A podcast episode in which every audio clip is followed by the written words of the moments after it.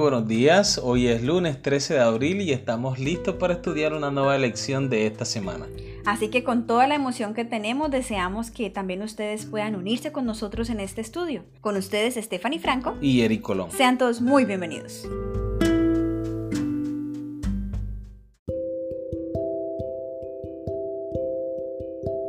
La lección para el día de hoy titula Jesús y la ley. Leamos Mateo capítulo 5 versículo 17 al 20 y Mateo capítulo 22 versículo 29 y también vamos a leer Mateo capítulo 23 versículos 2 y 3. Esta es la pregunta. ¿Qué está enseñando Jesús en estos contextos?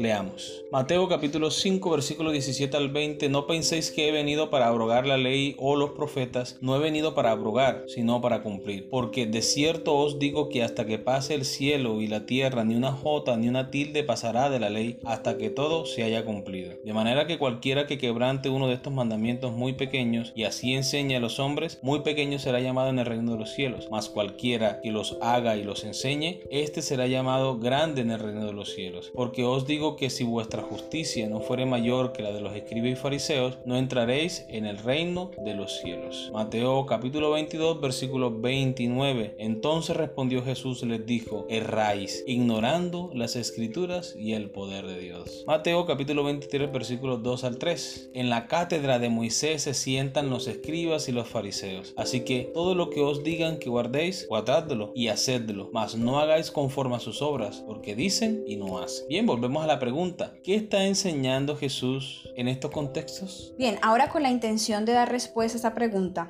me gustaría compartir con todos ustedes el comentario que aparece en la Biblia de Andrews acerca de la primera cita que leyó mi esposo, Mateo 5, 17 al 20. Ustedes escucharon que aquí habla acerca de la ley o los profetas. Con respecto a esto, dice que Jesús se refería a los cinco primeros libros del Antiguo Testamento y el resto de las antiguas escrituras. Jesús no hace aquí distinción entre las leyes ceremoniales, civiles y morales. Reafirma toda la voluntad de Dios registrada en las escrituras del Antiguo Testamento y muestra su continuidad. Y aunque la voluntad de Dios, como la define el Antiguo Testamento, sigue en vigencia, Jesús da un paso más para cumplir o completar esa ley mostrando su verdadero significado, como se ilustra en las seis declaraciones contrastantes, que ya las veremos a continuación. Ahora, también habla que ni una J ni una tilde serían cambiadas. ¿A qué se refiere eso? En el mismo comentario de la Biblia de Andrews, dice que la letra más pequeña del alfabeto griego se llamaba iota, y el trazo más pequeño del alfabeto hebreo y a la que se refería con una tilde. Hoy diríamos ni un punto ni una coma, o ni un punto ni una letra. Destaca así Jesús la permanencia de la Biblia.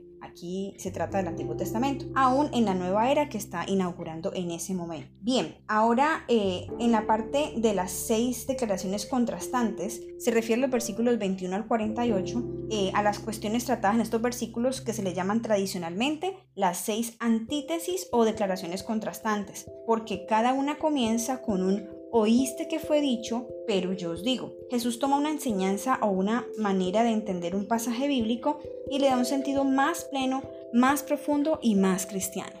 Es evidente que el Señor está instando a la obediencia de la ley y no solamente a la obediencia, sino que está reafirmando la autoridad de la palabra de Dios. La ley fue dada por Dios, así que nadie tendría autoridad para cambiar absolutamente nada de ella. Jesús le enseñó a sus discípulos a obedecer la palabra de Dios y la ley. No hay ningún indicio de que él haya dudado de la autoridad ni de la relevancia de la escritura. Al contrario, él acudía constantemente a ella como la fuente de autoridad divina. Y a los saduceos les dijo, erráis ignorando las escrituras y el poder de Dios. Jesús enseñó que un mero conocimiento intelectual de la Biblia y sus enseñanzas era insuficiente para conocer la verdad y sobre todo para conocer al Señor, quien es esa verdad. Muy bien, ahora la segunda pregunta. ¿Qué nos dice Mateo 22, 37 al 40 sobre la postura de Jesús en cuanto a la ley de Moisés? Jesús le dijo, amarás al Señor tu Dios con todo tu corazón y con toda tu alma y con toda tu mente. Este es el primero y grande mandamiento. Y el segundo es semejante, amarás a tu prójimo como a ti mismo. De estos dos mandamientos depende toda la ley y los profetas. Es evidente en este texto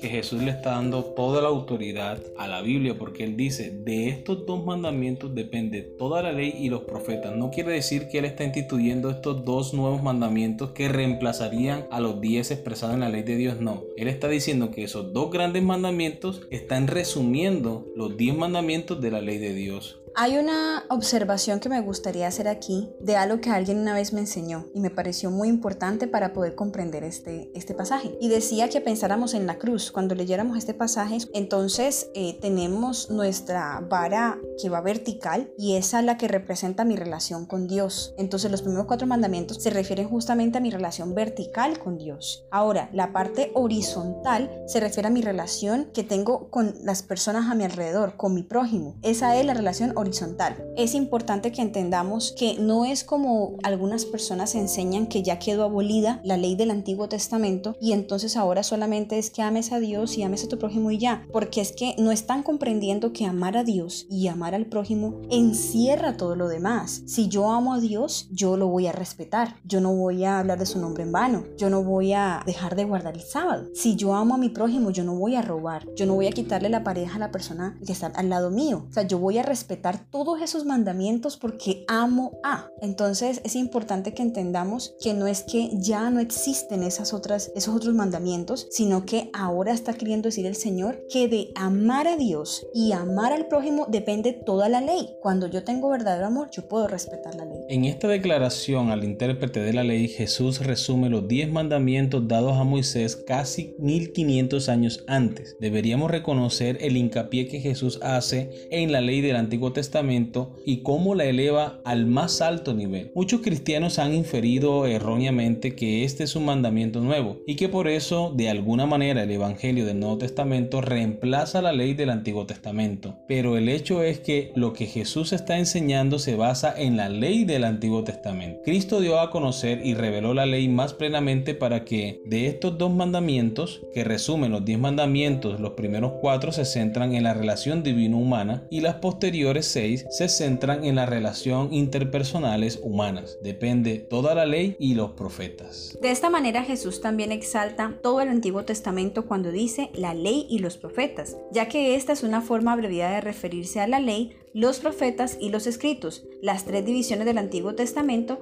hechas por los judíos en aquel entonces. Cristo señaló las escrituras como algo de autoridad incuestionable y nosotros debemos hacer lo mismo. La Biblia debe ser presentada como la palabra del Dios infinito, como el fin de toda la controversia y el fundamento de toda fe. Muy bien, ahora la última pregunta de nuestra lección. ¿Qué fuente de autoridad, familia, filosofía, cultura, es posible que compitan o se opongan a tu sumisión a la palabra de Dios? Amor, ¿tú qué opinas acerca de esto? Bueno, esto es un aspecto muy importante porque pienso que nuestra sumisión a la palabra de Dios puede verse condicionada de acuerdo al estilo de vida familiar que tengamos. ¿Cómo es eso? Bien, supongamos que hay una persona que es el único cristiano en su familia y que su obediencia se ve condicionada a la forma como se vive en la familia. Por ejemplo, si se sirve un plato de comida, un, si es cerdo, si es pato, si es cangrejo, cosas que como cristianos nosotros no comemos, entonces su obediencia va a ser puesta a prueba, su testimonio va a ser puesto a prueba. Entonces es difícil, pero no imposible porque el Señor nos capacita, dar un buen testimonio, enseñarle a la familia cuál es nuestra fe y a través de nuestro buen testimonio que ellos puedan entender el mensaje de salvación. Hay un texto en la Biblia que dice lo que Dios espera de cada uno de nosotros los cristianos. Lucas capítulo 14 versículos 26 al 27. Si alguno viene a mí y no me ama más que a su padre o a su madre, a su esposa, a sus hijos, a sus hermanos y a sus hermanas, y aún más que a sí mismo, no puede ser mi discípulo. Y el que no toma su propia cruz y me sigue, no puede ser mi discípulo. O sea, Dios espera de nosotros obediencia, fidelidad. Otro ejemplo, cuando uno de los esposos es cristiano adventista y el otro no. Si tienen hijos y el esposo que es adventista quiere poner a sus hijos en una escuela adventista, quiere llevar a sus hijos a la escuela sabática y si no está de acuerdo con la esposa, allí su sumisión a la palabra de Dios va a ser puesto a prueba. Número 2. Hablando en cuanto a la filosofía, quiero leer para ustedes Colosense capítulo 2 versículo 8. Mirad que nadie os engañe por medio de filosofías y huecas sutilezas según las tradiciones de los hombres, conforme a los rudimentos del mundo y no según Cristo. Hoy la filosofía del mundo quiere adoctrinar al ser humano en repetirle que él es capaz de salir adelante, de lograr todo lo que quiera sin tener el pensamiento de que necesita Dios en su vida. Hoy día se habla de la autosuficiencia, de la autorrealización, que el ser humano descubra todo su potencial. El mundo quiere sacar a Dios de la ecuación del ser humano. Por eso dice el Señor que nosotros debemos estar atentos, apercibidos de los engaños de Satanás. Número 3, hablando acerca de la cultura, el Señor es muy claro. En 1 de Juan capítulo 2 versículo 15 al 16, no améis al mundo ni las cosas que están en el mundo. Si alguno ama al mundo, el amor del Padre no está en él. Porque todo lo que hay en el mundo, los deseos de la carne, los deseos de los ojos y la vanagloria de la vida, no proviene del Padre, sino del mundo. La cultura, con todos los elementos que la conforman, puede seducir al cristiano y poner a prueba su lealtad a Dios. Estamos hablando de muchos aspectos, como por ejemplo lo que el cristiano habla, la forma como se viste, lo que él come, las prácticas que él hace con sus amigos, el tipo de música que escoge escuchar, los tipos de eventos donde nosotros elegimos ir. Por ejemplo, no puede ser posible que el cristiano esté asistiendo a eventos que prepara el mundo para el entretenimiento de las personas. ¿Qué hace un cristiano que dice que es temeroso de Dios en tales eventos? O por ejemplo, hablando de la moda, muchas veces hemos visto esa, esa situación en la iglesia de que de pronto no vestimos de la forma como Dios espera que lo hagamos con pudor y con modestia porque queremos estar a la moda. Los hombres con pantalones ceñidos, las mujeres con algunas transparencias y eso es un tema muy controversial en la iglesia, pero debemos ser conscientes que todo lo que nosotros hagamos debe ser para la honra y la gloria de Dios. Nosotros no debemos anteponer nuestros gustos a los principios de la palabra de Dios. Debemos ser tan humildes para renunciar a nuestros deseos y nuestros anhelos pensando solo en el hecho de agradar a Dios. Amén. Muy bien, hemos llegado al final de la lección. Esperamos que haya sido de gran bendición para cada uno de ustedes, así como lo fue para nosotros. Les deseamos un feliz resto de día. Que Dios les bendiga.